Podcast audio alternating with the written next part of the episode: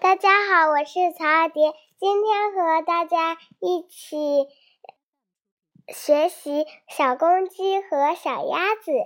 小公鸡和小鸭子一块出去玩，它们走进草地里，小公鸡找到了许多虫子，吃的很欢。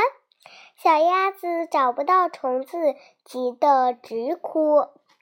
小公鸡看见了。捉到虫子就给小鸭子吃。他们走到小河边，小鸭子说：“公鸡弟弟，我我到河里捉鱼给你吃。”小公鸡说：“我也要，我也去。”小鸭子说：“不行不行，你不会游泳，会淹死的。”小公鸡不信。偷偷地跟在小鸭子后面，也下了水。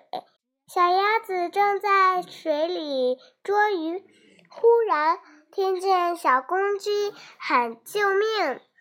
它飞快地游到小公鸡身边，让它让让公鸡坐在自己的背上。